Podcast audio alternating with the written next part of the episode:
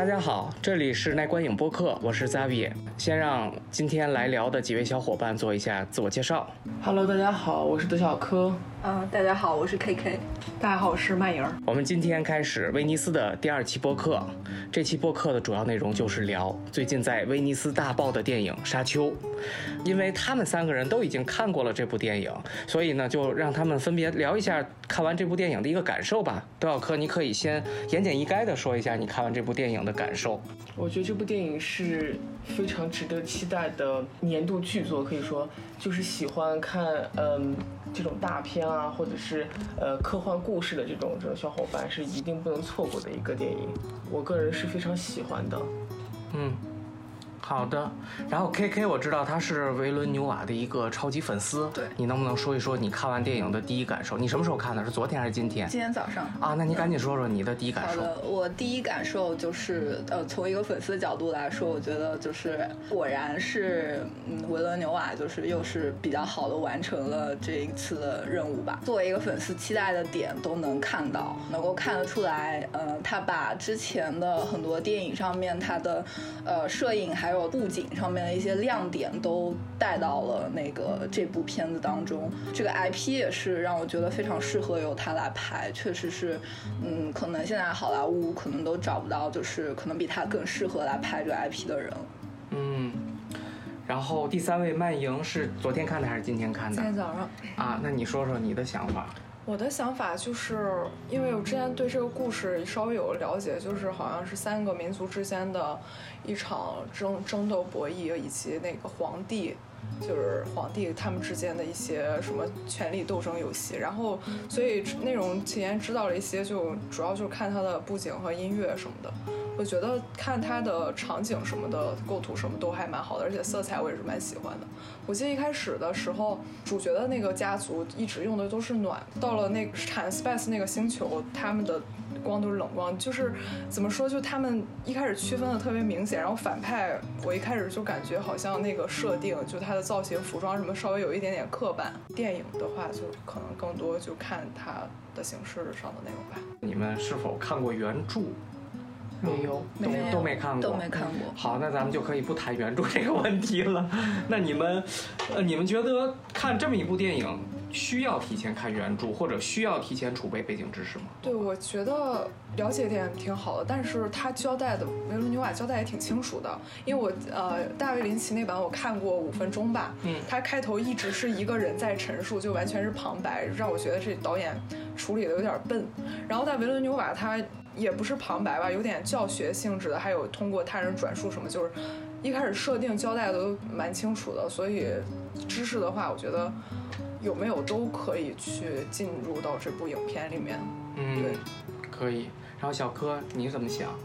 我觉得并不是说所有的电影都需要改编电影都需要去先关注原著。嗯但是这一部呢，因为它的原著是非常有名的作品，对，这一部作品是属于为软科幻的这个作品奠基的一个一个小说，所以说呃，而且它影响了后世所有的很多很多作品。就假设说这个电影从来没有拍过的话，这个原著都是值得看的。嗯然后现在有这个电影的话，因为那个原著的那个体量非常大，然后并不是很容易让人就一下子接受进去，所以这个原著其实不看也也无所谓，因为这个电影现在改编的这一版，我觉得，嗯。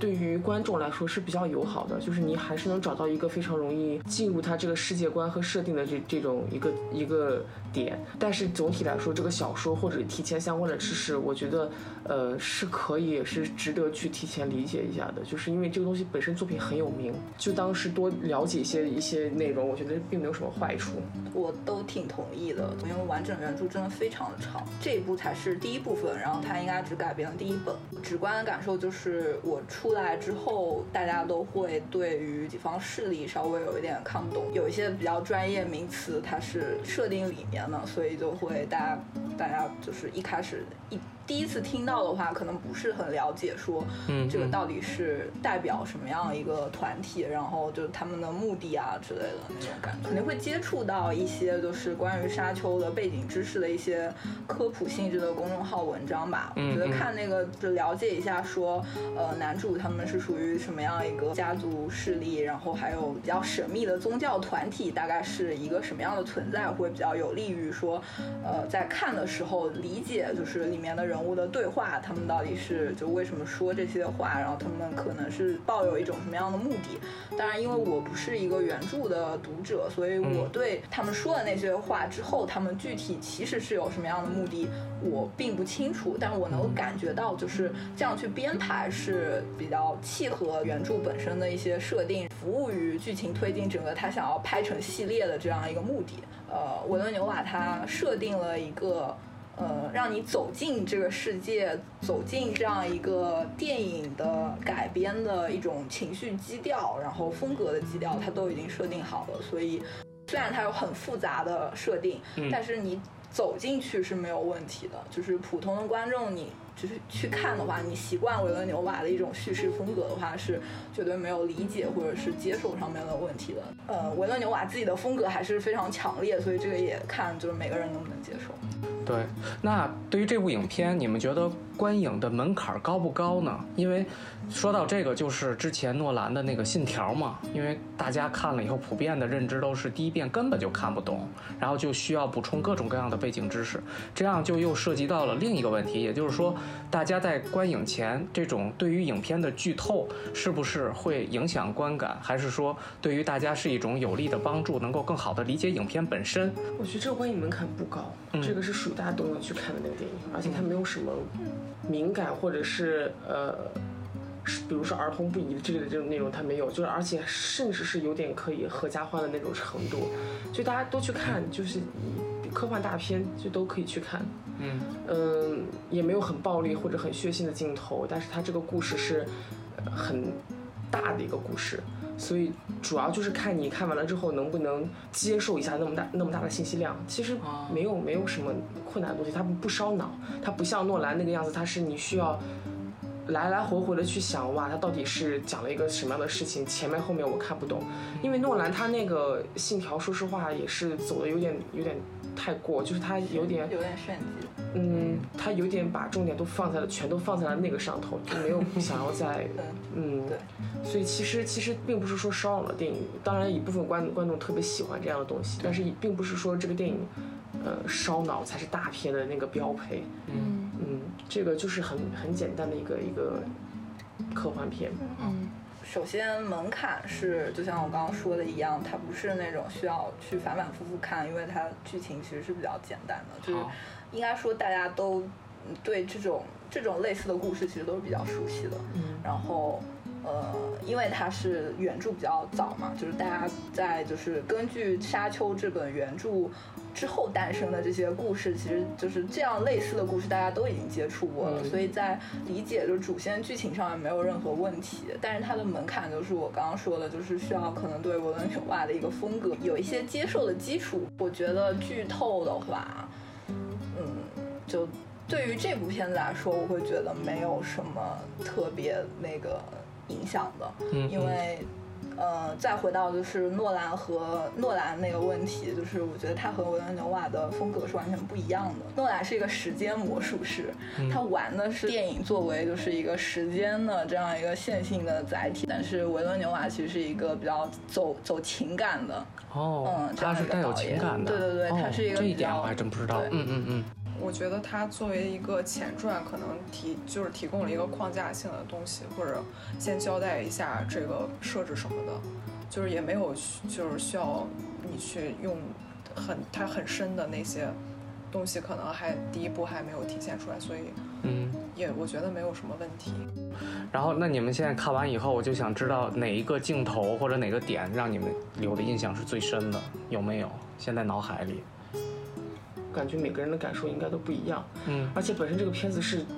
它就是靠走视效和这个视觉效果这一方面来哦，所以就所以你不是会有总有不同的场景让你产生不同的感受？有很多不同的场景会有感受，因为它里面原著里面的那个基本上设定的每一个东西它都有还原到，嗯但是它又跟前人还原的不一样，服道化也会有不一样，就是呃，我会感觉有些地方设计的特别特别的有意思，比如说那个扑翼机的设计，我那个飞机的造型，我就觉得。哦嗯，特别特别的传神，然后在电影里面它的这个这个功能的展示，我觉得都做得非常的好。是的。但是其他的一些东西，嗯，如果你看过零七版本的话，很多东西也都跟零七版本的比较接近了。比如说那个，呃，蒸馏服的那个那个衣服的设定，其实也在零七版本里面几乎都是一样的。嗯，因为它原著小说就是那么写的，那个衣服你也没有办法再做更多的那种扩展。嗯，但是也有很多场景上设计是有很大的不同，比如说哈克南家族的那个那个居住的地方，嗯，呃，原来的那个版本，零钱的那个版本，把它做的特别的像一个前苏联的那种那种景象的设置，包括里面的人物什么的，穿的衣服都是这种苏联风格的衣服，因为那个是电影拍摄在一九八四年，那个电影是拍在是在冷战结束之后，然后他们把哈克南想象为就是一个类似于像呃苏联一样的那种一样的形象，对，所以你会看到里面的那些人穿那个制服什么的，就会觉得很奇怪，他怎么会？做这个样子，但是又很容易理解，因为哈克南家族本身的那个设定就是他要奴役和那个压迫那一群，呃，弗雷曼人，对对对，像这样的设定是是不一样的。但是到现在这一步以后，你会看到他没有了那些林奇的版本当中非常 B 级的、非常呃 cult 的那种那种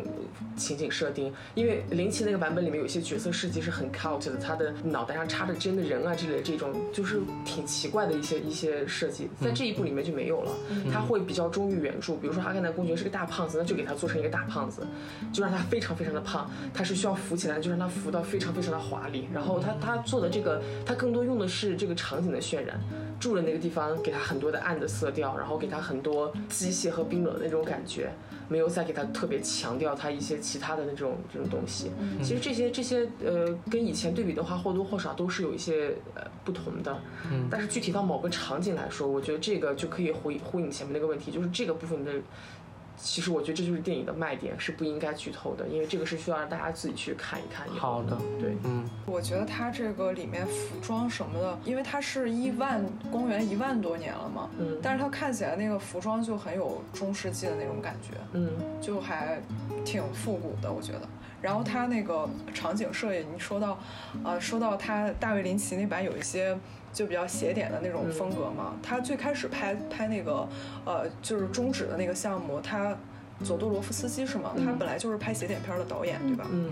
还有他场景设计里面，我特别喜欢他啊，甜茶是吧？他他住的那个地方有一个大窗户，然后上面很多就是小的框框，嗯，然后那个阴影透过去，就是那阴翳特别漂亮，嗯，然后它还有那个黄色的一个圈儿，中间是黑的那个，就特别特别好看。我觉得它就是光影。真的，就维罗纽瓦运用的太好了。我觉得《银翼杀手》里面也是，就它的场景真的就是设设计的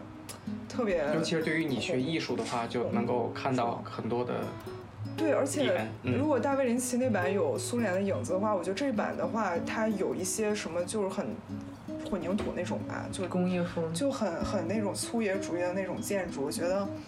可能是不是跟大卫林奇那版也有一些交叉？没有，没有。嗯，大卫林奇那版更更多的是那个布景感很重，因为它它就是要写电影的那个电影感觉，就是给人感觉它又很写点，但是又很廉价，就透着一个没有钱的感觉。然后，但是那会儿是不是就是没钱？嗯，那会儿特效确实也做不到这个程度。但是你看，如果看看沙丘的话，你会感觉它里面很多的这个。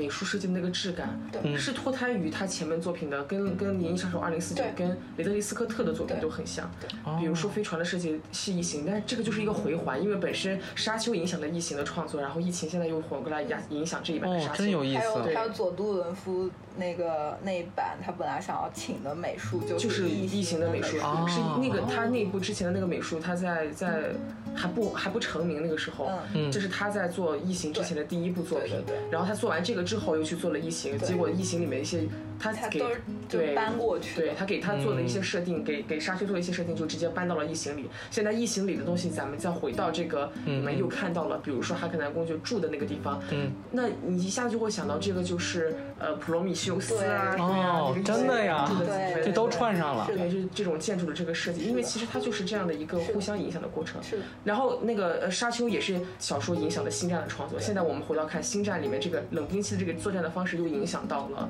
呃沙丘里面的这个这个创作，就他们是彼此是这样影响起来的。这个点很很喜欢。然后嗯想到了佐杜伦夫斯基他那版不是流产了吗？嗯，然后当时就是大家就说，如果佐杜伦夫斯基版的《沙丘》是比《星战》要早诞生了一部就是太空歌剧这样子的科幻作品的话，那是不是科幻的历史都会被改写？让我会想到说他已经回环了，但是这次给我的感觉就是因为里面因果关系是沙丘原著启发了星战，嗯然后你会看到说，就从剧情上来说，当然大家都会觉得说，哎呀，这个好像是不是有点像星战？对，但实际上但是但是我会觉得，就是维伦纽瓦这一部，它开创了就是跟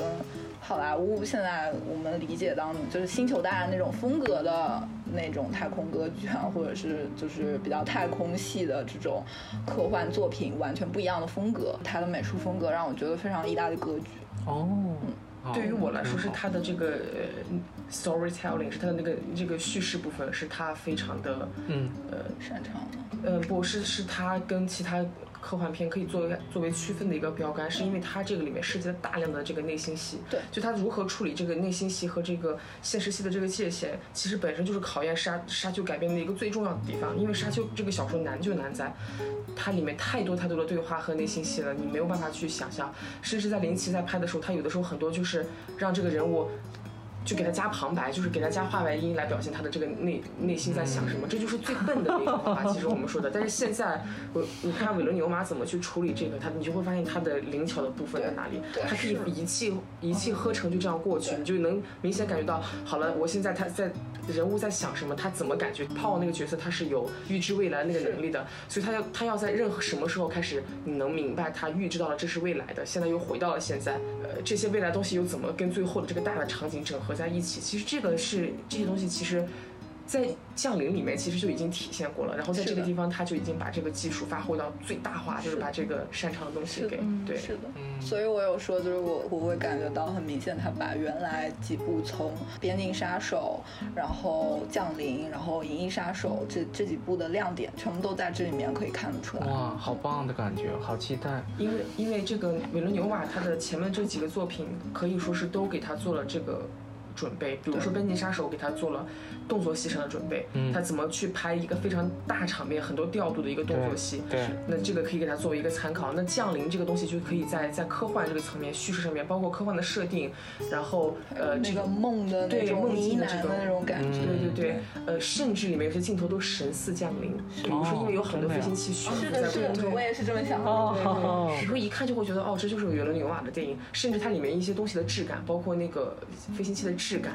呃，家具的那些质感，都很降临。对，还有曼莹刚刚说的就是那个呃 PO 的住的那个地方，那个光线透进来，嗯。那个建筑本身就你就会想到呃二零四九里面 Leto 他那个演那个角色，然后就是住的像一个神殿一样的那个地方，他们的公司的总部，然后里面呃当然它是跟就是《银翼杀手》第一部是有参考关系的，因为雷德利·斯科特在设计那个《银翼杀手》第一部的时候，他不是也是那个泰瑞尔的那个总部，也是一个像三角形，有点像玛雅或者是呃埃及金字塔的那样一个形状的一个建筑，比较宗教、比较神秘感，然后比较就是远古的那种感觉，放在一个很科幻的背景里面。维伦纽瓦把那个建筑到了二零四九里面稍微做了一些改变，但是就是它的呃设计的理念跟雷德斯科特那个时候其实很相似的，因为雷德斯科特那个时候做的是，就我刚刚说的，它有宗教和科幻结合，然后它其实还有自然的和这个机械和就是科幻这个结合，因为他泰瑞尔在自己的那个公司里面养的猫头鹰，其实是一个很自然的那个代表，但是那个猫头鹰又是人工的。维伦纽瓦设计说，就是现在新的这个公司总部的时候，他没有用那个自然的这些东西，他用的是就是还是说很像一个金字塔一样的形状，但是它的打光是照到水水上面，然后再把水的波纹反射到天花板上。那么这个水的波纹其实也是一个自然的一个代表。嗯，然后它是就是维伦纽瓦的风格，就是比较大面积的这种呃色块或者元素，但是它又把就是这些元素都是对位好的。它其实二零四九的一些配乐也是跟《银翼杀手》是有对应关系的。嗯，然后你刚刚说的那个建筑，我会觉得它就是《银翼杀手》。呃，二零四九，二零四九里面那个公司的那个感觉搬过去，对我也这么觉得。然后光线的颜色也很像，都是那种暖黄色，对的。对，然后我之前跟 K 聊说，我记得镜很多镜头是从一个缝那样切过去的，特别多。对，然后。呃，他在二零四九里面不也经常用那种光条那种建筑，就是安藤忠雄那种设计的感觉，很多就取取自于那里。是的，说了这么多好，现在你们有没有觉得有什么不足？我看下来，主要就看形式，然后它这原著不是很早嘛，所以就是传统的救世主拯救地球的那种感觉，是这种电影吧。所以我觉得，嗯，看下来的话，也就也就那样吧。首先，大家都会，嗯，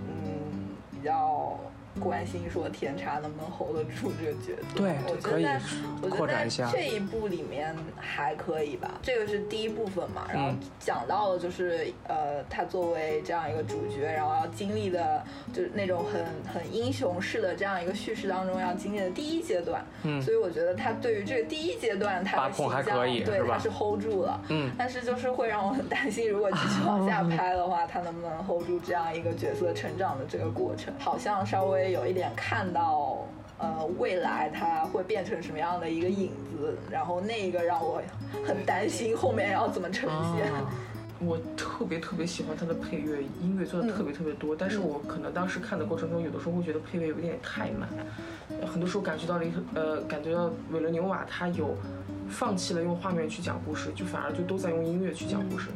有好几场戏都很明显这个样子，就是镜头都没有动，然后你就只要听，你知道到底是怎么来，对，怎么怎么怎么对情绪怎么推进，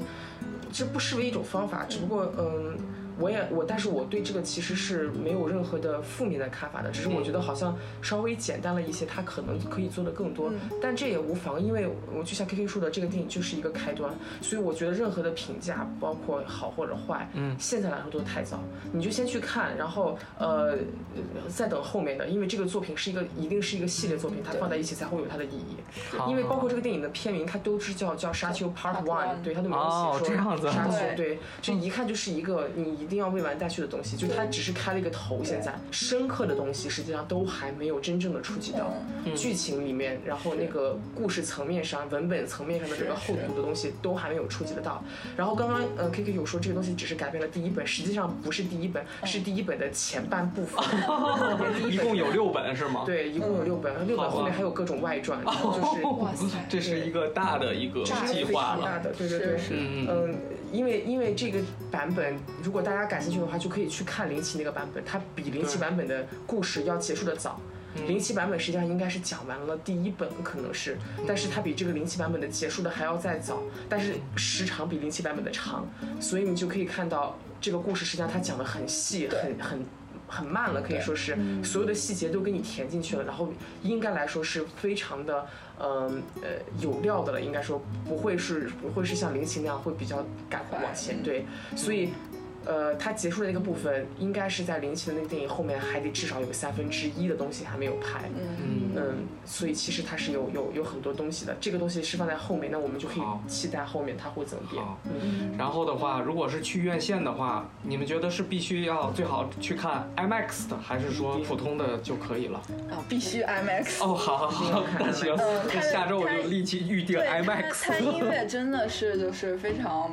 非常棒，就绝对是契合的。就是，嗯，就像刚刚小柯说的，就是维伦纽瓦他在这个上面其实非常有匠气的感觉的。就其实是汉斯季默有匠气，可能是。但是他每次合作的配乐，他都是非常有很高要求，需要画面和音乐是非常配合他想要的一个风格，他对这个是非常有追求的。嗯。然后我会觉得，就是这一次也是绝对是他想要追求那个效果。坐在影院里面非常，其实是非常震撼的。因为你会就明显感觉到地板都在震，就是在震，对对对对。但是啊，但是就是看《信条》的时候，大家也会啊，对对，《信条》也是甚至那个上面觉得那个音响都快掉下来的感觉。对，呃，这个不是这样的，可能对我来说没有 too much。我觉我其实觉得也不是 too much，大家有的时候可能看我们的评论会觉得声音好大，会不会震聋？真的，它不是震聋你，它是 把你包住整个，对，它是那种感觉，是你整个在里面跟着一起震。然后它的那个音乐做的是真的非常的好，就是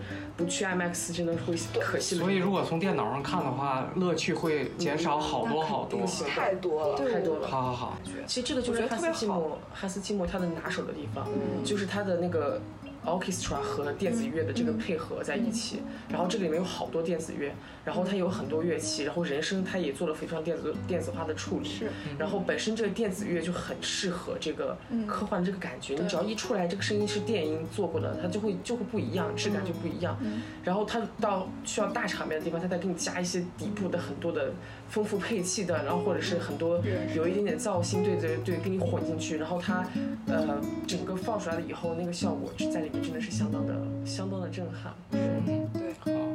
那听完你们三个人的讲述以后，我更加的期待去看。